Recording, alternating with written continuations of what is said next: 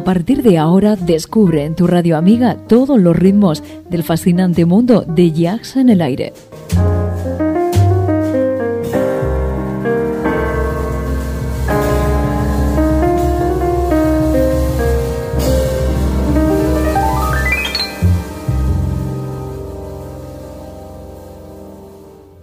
Jazz en el aire. Tu jazz con sabor a club.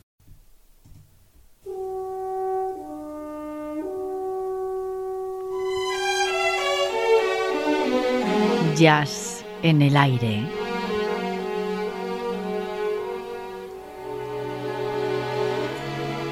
Julián Henares nos sorprende con una gran colección de temas musicales para entendidos del género.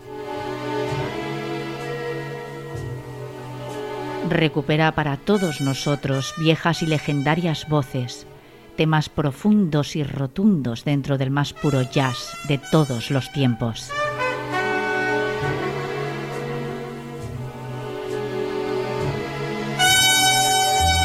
El jazz más auténtico por espacio de dos horas.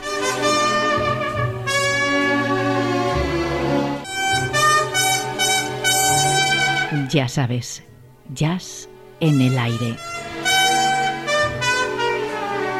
Con Julián Henares.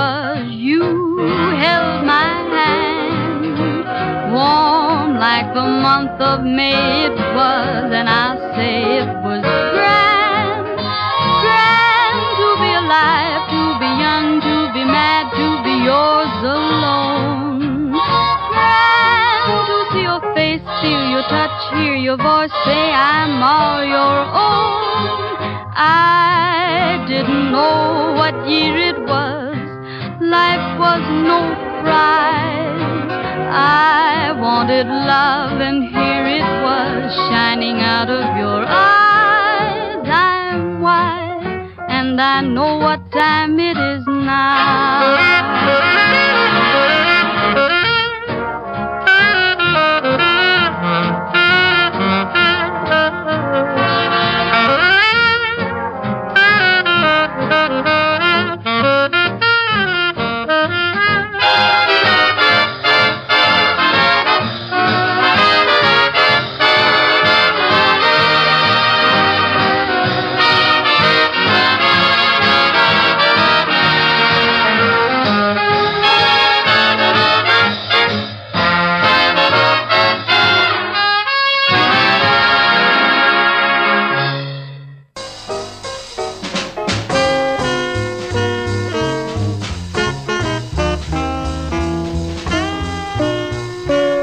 Bienvenido una semana más a este espacio dedicado a todos aquellos amantes del jazz y también a los que no han tenido la oportunidad de disfrutar de los sonidos de este estilo musical americano.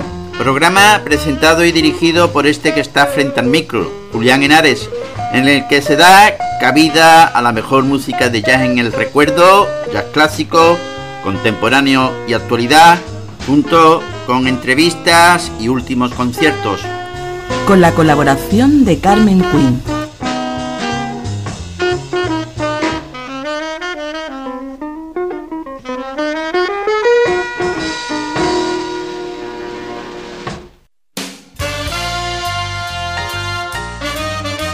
Oye la mejor selección de estándar de jazz en Jazz en el Aire. Estándar Jazz. Viejas melodías que serán nuevas para ti.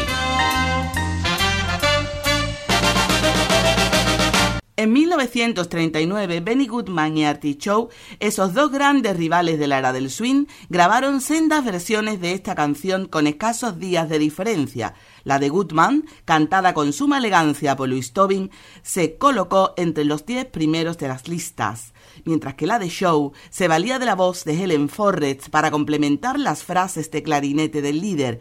El siguiente en grabarla fue Jimmy Dorsey, quien recurrió al vocalista Bob Everly y también obtuvo un cierto éxito. La versión con la que hemos comenzado, Carmen, de Archie Shop, fue grabada en Nueva York el 9 de noviembre de 1939. Tras este fugaz episodio de actividad febril, los músicos de jazz se olvidaron de la mayoría de la canción y no volverían a recrearla hasta pasada una década. En 1940, George Shearing registró I Didn't Know What Time It Was con su célebre quinteto y pocos meses después Charlie Parker la publicaría como parte del proyecto comercial que desarrolló con una orquesta de cuerda. Estos precedentes que duda cabe, animaron a otros músicos de jazz moderno a incorporar la pieza a sus repertorios.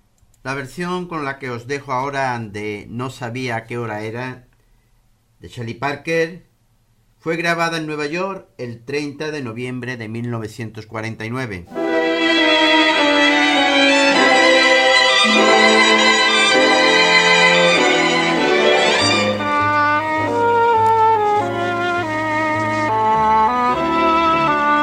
Mm-hmm.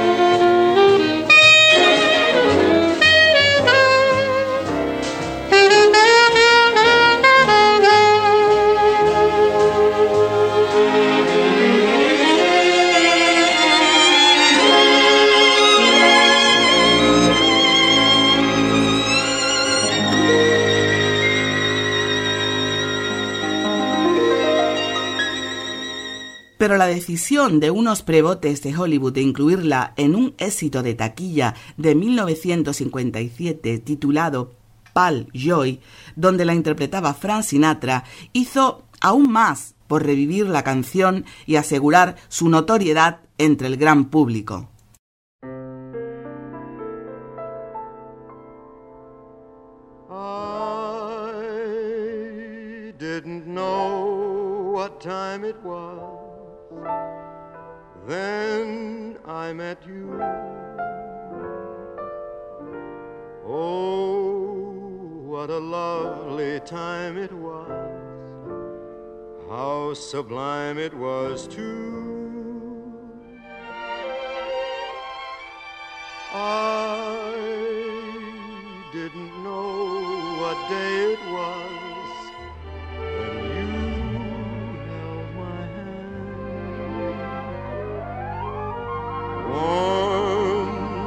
The month of May.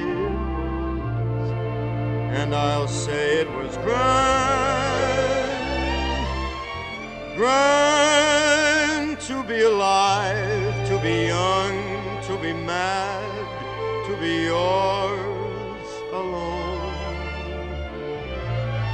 Grand to see your face, feel your touch, hear your voice say I'm all your own. I didn't know what time it was, then I met you. Oh, what a lovely time it was, how sublime it was too. I didn't know what day it was, then you held my hand warm like the month of May it was, and I'll say it was grand, grand to be alive, to be young, to be mad, to be yours alone. Grand to see your face, feel your touch, hear your voice, say I'm all your own. I didn't know what year it was, life was no prize. I wanted love, and here it was, shining out of your eyes. I'm wise, and I know what time it is now. I'm wise, and I know what time it is now. I'm so wise, and I know what time it is now.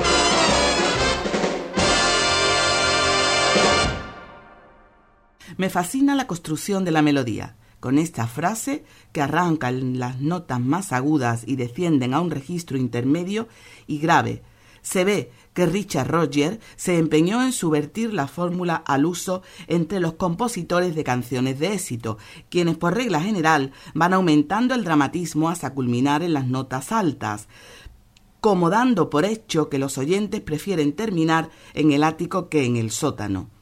En este caso, sin embargo, el constante movimiento descendente de la melodía liga a la perfección con la letra que habla, esta letra, sin duda, de un amor surgido en plena confusión mental, casi en medio de una depresión. En las contadas ocasiones en que la melodía retorna a la cima, Hart empareja las notas más agudas con palabras evocadoras como espléndido o cálido, decisión que realza el efecto bipolar de la canción. Antes de enterarme de que Lawrence Hart se hallaba en plena batalla con sus demonios personales mientras compuso la música de Two Merry Girls, el musical de 1930 del que salió I Didn't Know What Time It Was, la letra ya me resultaba más conmovedora de lo normal.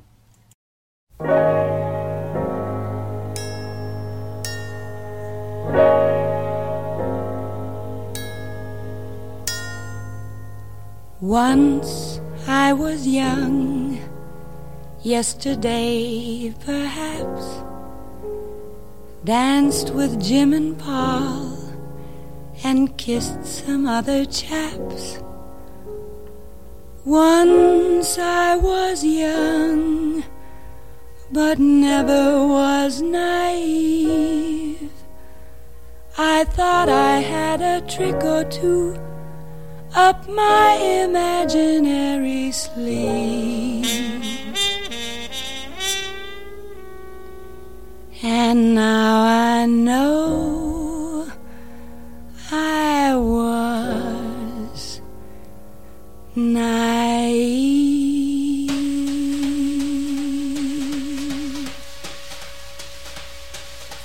I didn't know what time it was then I met you. Oh, what a lovely time it was, how sublime it was, too. I didn't know what day it was, you held my hand warm like the month of May it was, and I'll say it was grand, grand to be alive, to be young, to be mad, to be yours alone. Grand to see your face, feel your touch, hear your voice say I'm all your own. I didn't know what year it was, life was no prize. I wanted love, and here it was shining out of your eyes. I'm wise, and I know what time it is. I know what time it is. I know what time it is.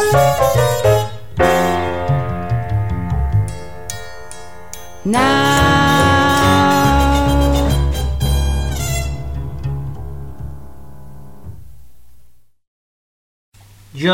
Vic Gillespie nace en Sherwood, California del Sur. Fue el menor de los nueve hijos de una familia donde su padre, albañil de profesión, tocaba el piano en una orquesta de aficionados. Su primer instrumento fue el trombón, pero desistió pronto dada la corta longitud de sus brazos, lo que le impedía alcanzar todas las notas.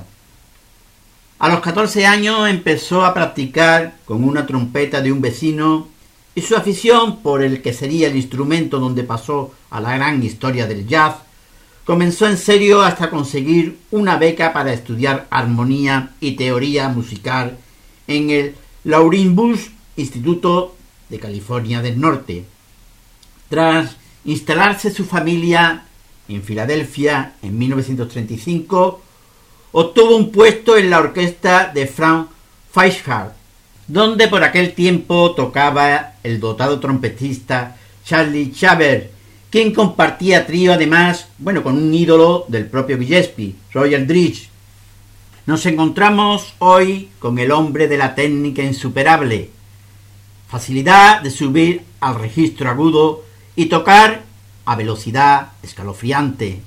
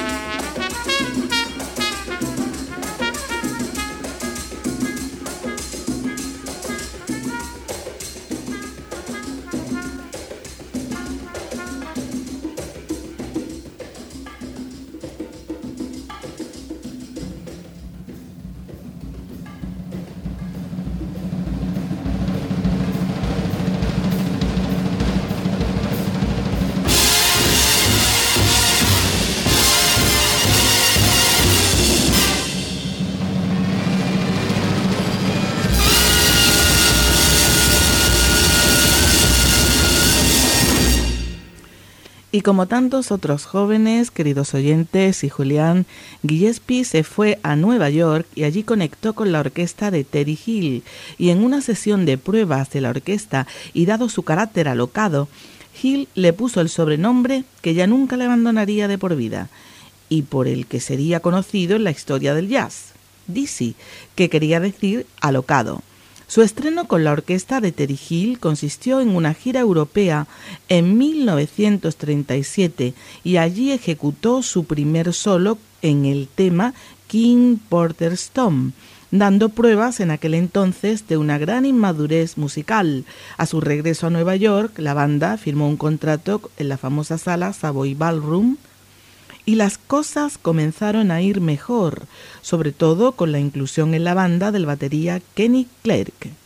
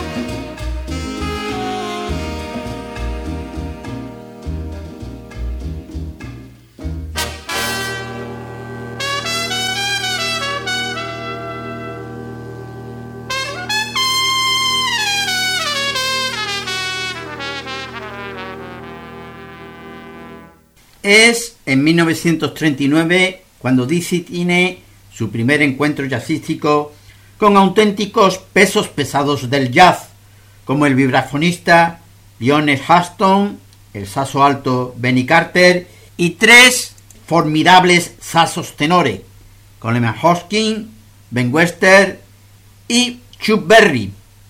El resultado fue que su estilo llamó la atención de aquellos músicos que le pronosticaron un futuro prometedor. Al tiempo, su jefe fue nombrado manager del célebre club Mainton Playhouse, localizado en los bajos del Hotel Cecil, en la calle 118 oeste de Harlem. Bueno, un hecho que más adelante cobraría un enorme significado en la historia de Dizzy y en la del jazz, nos encontramos con un tío frío, colocando todas las notas donde tienen que estar. Además, no sobra ni una.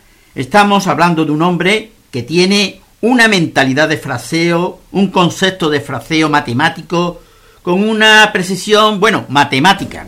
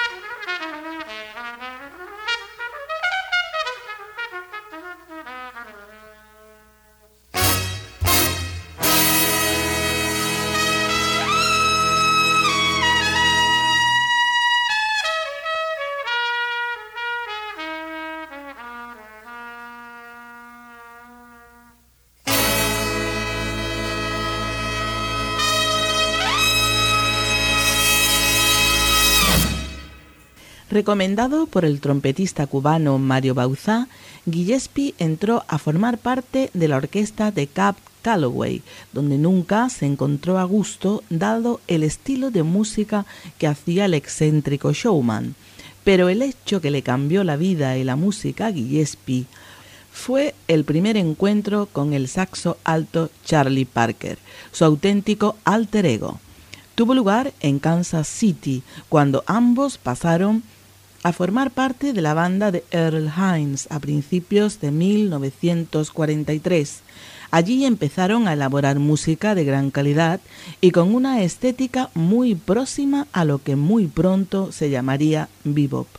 En 1944, la calle 52 de Nueva York se había convertido en la meca del jazz y en menos de dos manzanas había nueve clubes que ofrecían música de alto nivel y además el Mainton seguía en pleno auge, celebrando históricas jam session animadas por el grupo del batería Kenny Clark, el saxofonista Don Byas, el pianista Thelonious Monk y el, como no, Dizzy Gillespie y Charlie Parker, que venían desarrollando el nuevo idioma musical.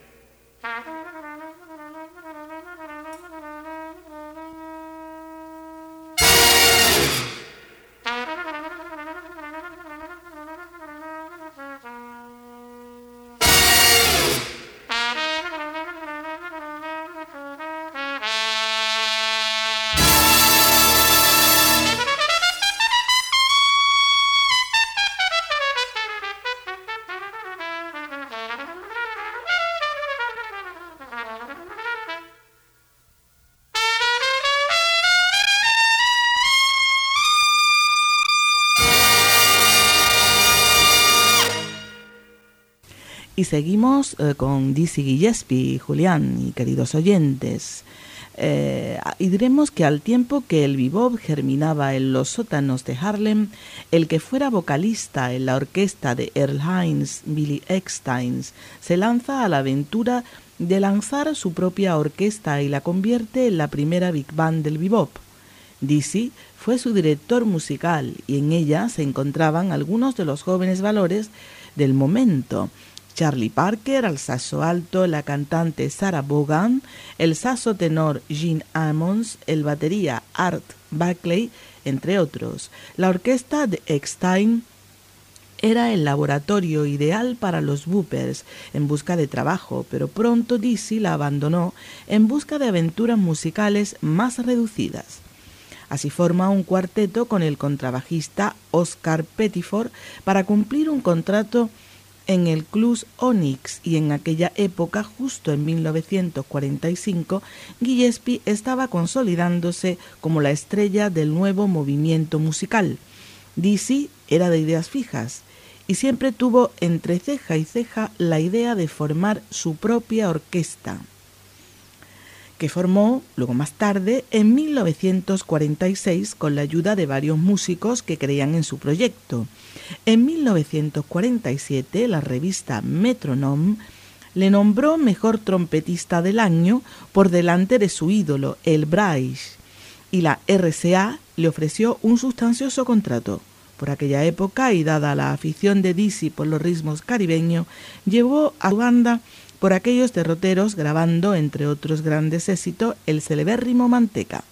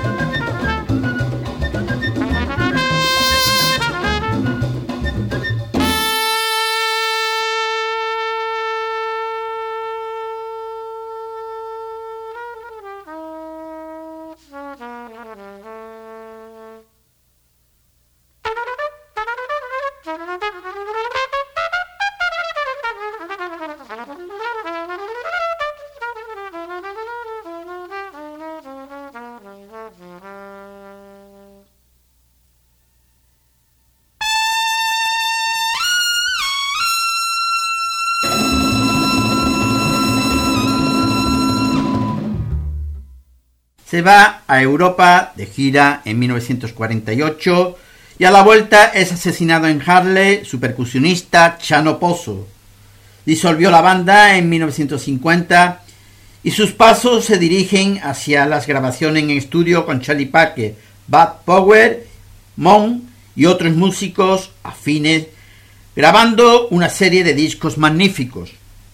En 1953 participa en Toronto en el conocido concierto del ciclo en Massey Hall, junto a las grandes estrellas del bebop, Charlie Mingus incluido, que, bueno, que grabaría aquella histórica sesión para su recién inaugurado sello debut. Actúa en el primer festival de Newport, imparte enseñanzas en la Lennon Show of Music. Las giras con la JATP de Norman Grant. Se suceden y en 1956 el Departamento de Estado le confía la labor de actuar como embajador musical de los Estados Unidos por Oriente Medio, Grecia, Yugoslavia y finalmente Sudamérica en una banda formada expresamente para la ocasión y en el que Quincy John y Norman Grant le ayudan a organizar hasta el punto de que alguna vez declaró que aquella banda fue la mejor que tuvo. Estamos Carmen ante el padre del jazz moderno, con un swing tremendamente arrollador, un hombre de lo más extrovertido. Fue el que realmente hizo que el bebop llegara al público sus grandes cualidades de showman. Ponerse en el escenario como a tocar, bailar, como a presentar la cosa. Fue un fenómeno en todos los sentidos desde el principio hasta el final.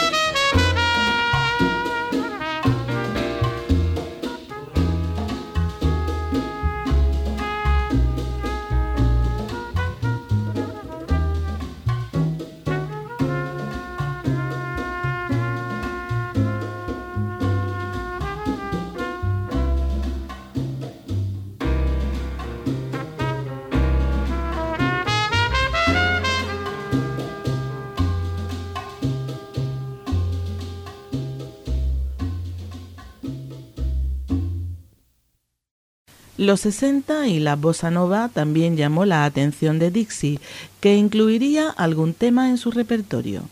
En los 70 forma parte de los Jams of Jazz, formación estelar reunida por el productor George Wayne para una serie de giras. Su actividad fue decayendo con los años, pero todavía tuvo tiempo de grabar en 1989 un interesante disco a dúo con el batería Max Roach, en un concierto en París, Dizzy Gillespie murió en 1993 y con su muerte se perdió a un inigualable instrumentista que con una destreza superlativa consiguió personalizar un fraseo cargado de arabescos y apoyado en la que fue una nueva forma de enfocar la armonía. De su pluma han salido temas tan famosos como Salt Peanuts, Gubin Hikes, Bebop, Night in Tunisia y muchísimas otras extraordinarias composiciones que han dado larga gloria al jazz. Dizzy Gillespie hizo y hace feliz a mucha gente con su música. En Gillespie parecen existir dos personajes dentro del mismo hombre. Uno, el trompetista, un formidable técnico y virtuoso, poseedor de una sonoridad admirable, capaz de alcanzar las más altas cimas del sobreagudo, auténtico revolucionado convertido con Charlie Parker en uno de los principales creadores del estilo bebop, e innovador serio y exigente. Y otro, bueno, otro, el showman extravagante Dizzy, cantante divertidísimo y extraordinario animador de apariencia excéntrica. Al no existir una línea de separación, Gillespie va a ser todo eso, uno y múltiple a la vez, desde el principio de su larga carrera. Y continuando con Dizzy Gillespie, padre del jazz eh, moderno, un delirio inteligente controlado, y estarás de acuerdo conmigo, Julián, un pirotécnico de la orquesta, del canto y por supuesto de la trompeta, que ha enriquecido el jazz con su inspiración endiablada. Y continuando con este músico inigualable, diremos que fue un, instrumentista que supo, como escribió André Jodeir, elevar la ejecución del solo de trompeta a un nivel desconocido en jazz hasta, entonces. Fue líder de la primera gran orquesta bebop. Además, fue responsable de la introducción de los ritmos afrocubanos en esta música al contratar percusionista como el cubano Chano Pozo, especialista de la conga. Fue además compositor y su aportación al jazz de temas que hoy se han convertido en clásico es indiscutible. Una de las más célebres secciones de jazz de todos los tiempos fue la que consiguió reunir a Thelonious Monk, Charlie Parker, Marroas, Charles Mingus y Dizzy Gillespie. A Gillespie se le conocía por sus gafas, su boina y su trompeta torcida, pero ¿quién conoce a fondo a Dizzy Gillespie? Entre los aficionados del mundo, todos se comprometerán a reconocer a ciega el sonido de Louis Armstrong y los dulces agudos de Miles Davis. Son voces inconfundibles, pero ¿quién es capaz de identificar el sonido Gillespie? Queridos oyentes, continuamos con la obra musical de Dizzy Gillespie y diremos, para continuar, que se le puede escuchar en centenares de grabaciones como inventor del Bob. Pero, ¿qué es el Bob? ¿Dónde está Dizzy Gillespie ahora? ¿Qué queda de sus inventos?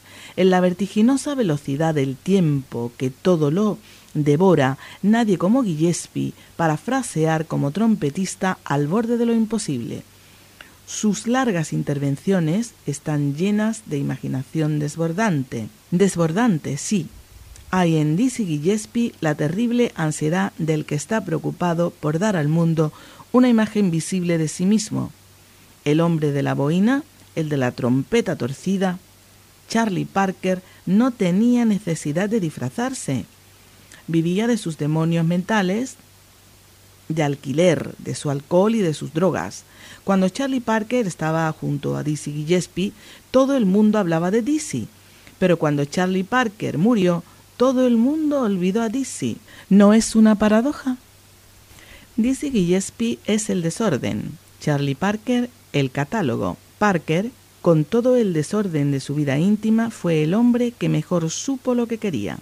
Dizzy, en cambio, es el esfuerzo inútil, mentalmente es el caos, de ahí su velocidad, su fraseo zigzagueante y su relampagueante imaginación, un inteligente disfraz para su desorden mental.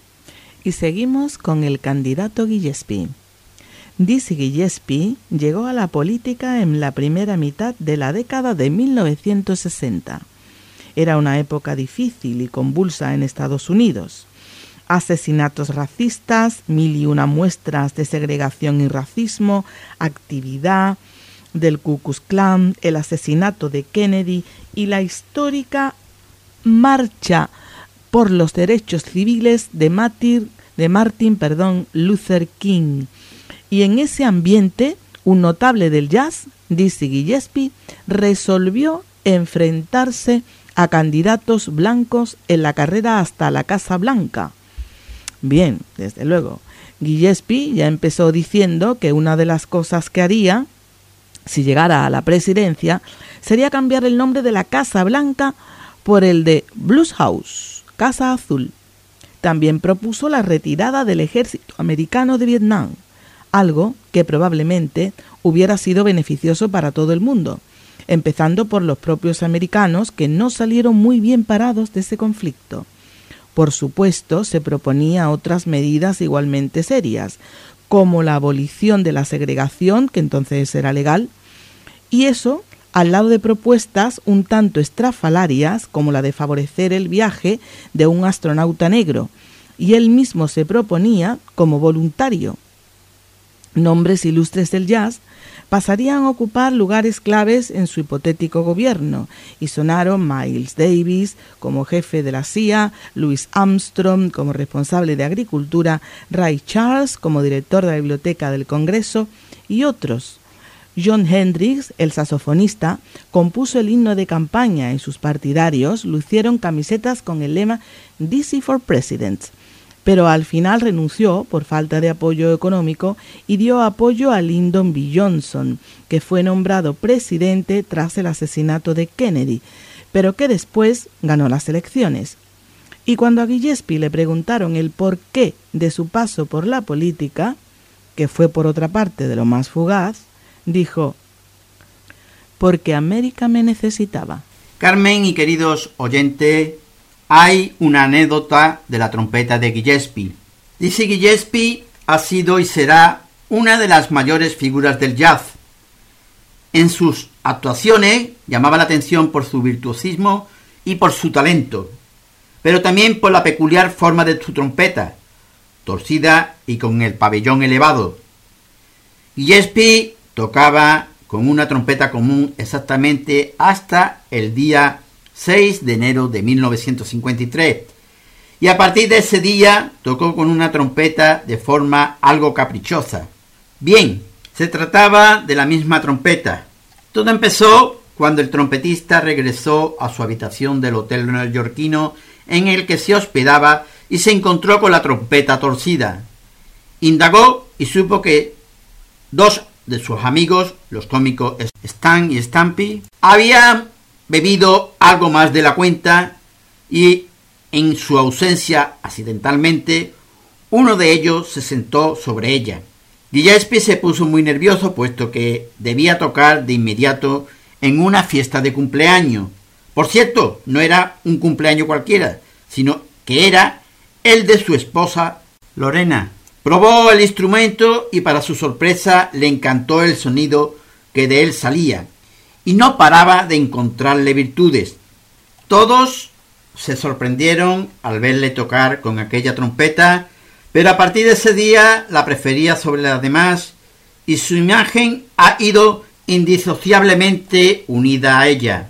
De hecho, Gillespie no solo no hizo reparar la trompeta, sino que pidió que se construyera una réplica de ella. Stan y Stampy, por supuesto, respiraron aliviados.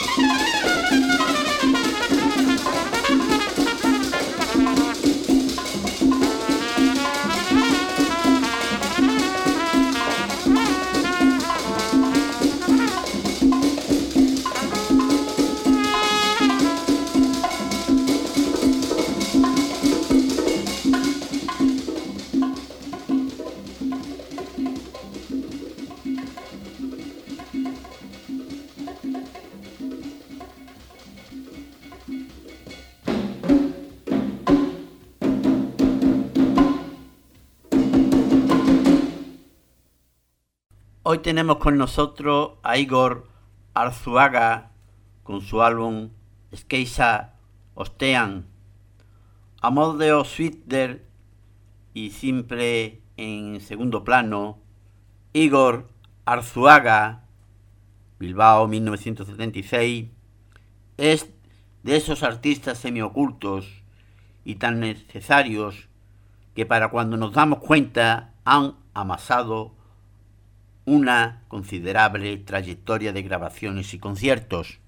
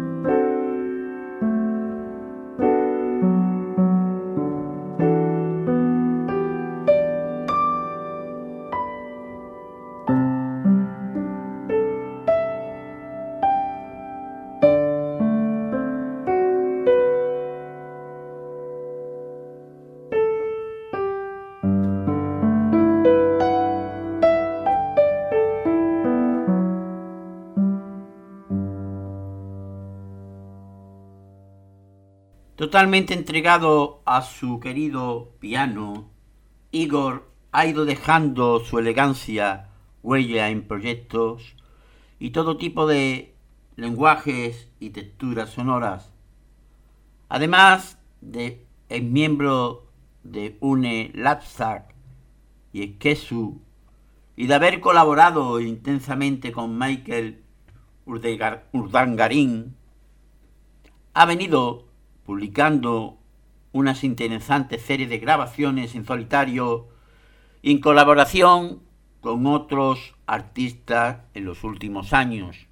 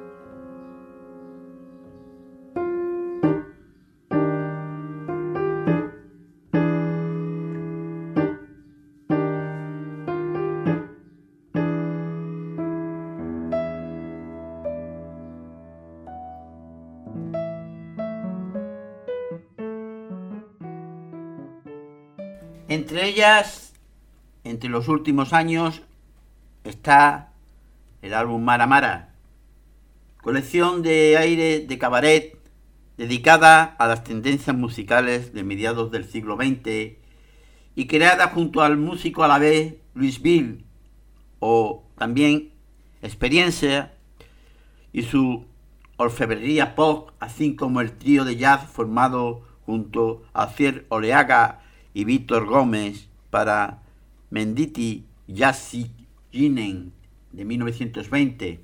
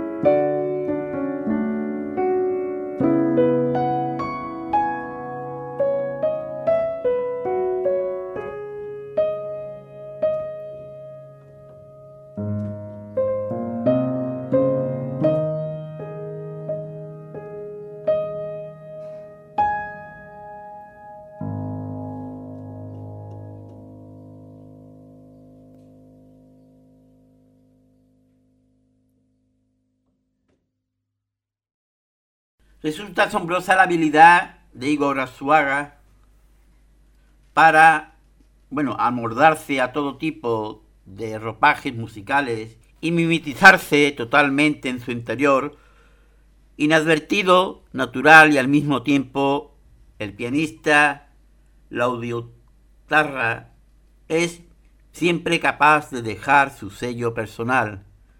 Sin embargo, en este álbum, Skysa Ostean, después de la tormenta, asimismo, quizá por primera vez, a la oportunidad de sumergirnos en su proceso de creación y a ser testigo de este.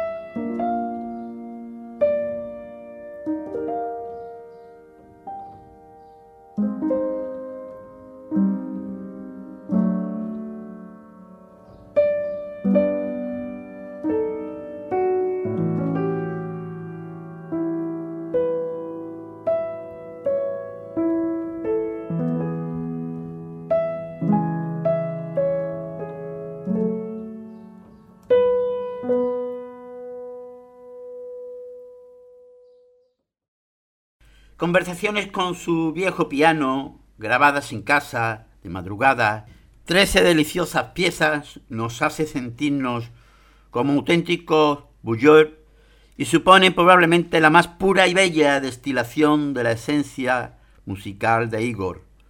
En su desnudez, todas las canciones nos invitan a sentir y casi palpar su intimidad.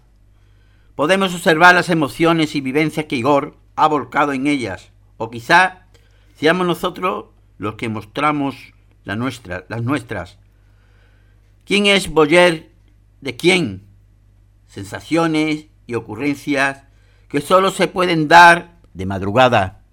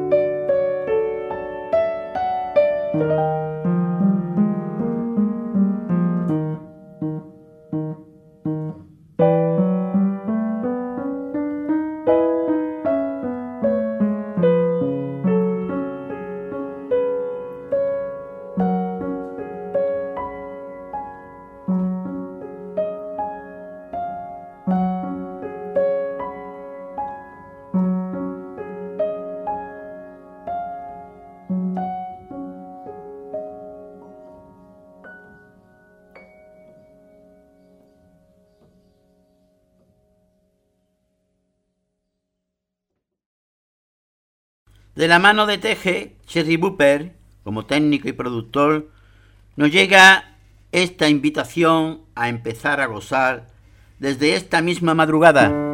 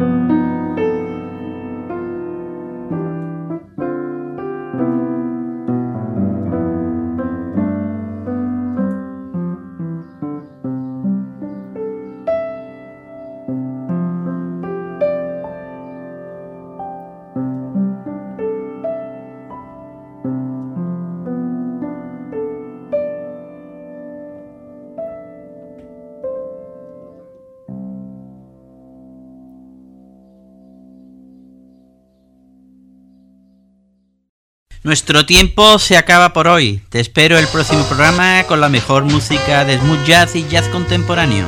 En Jazz en el Aire. Más información a través de nuestra página web y dirección de correos electrónicos.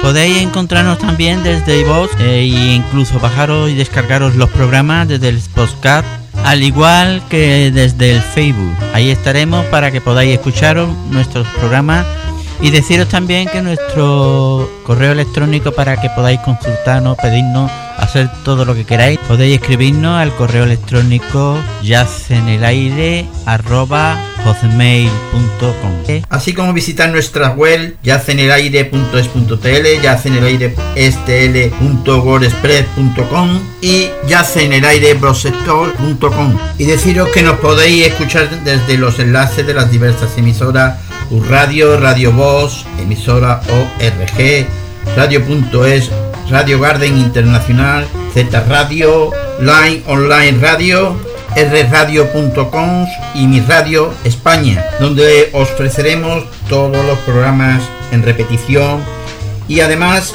podéis escuchar también en el canal 2 todos los mejores conciertos de jazz en el aire. Un saludo de tu amigo Julián Henares.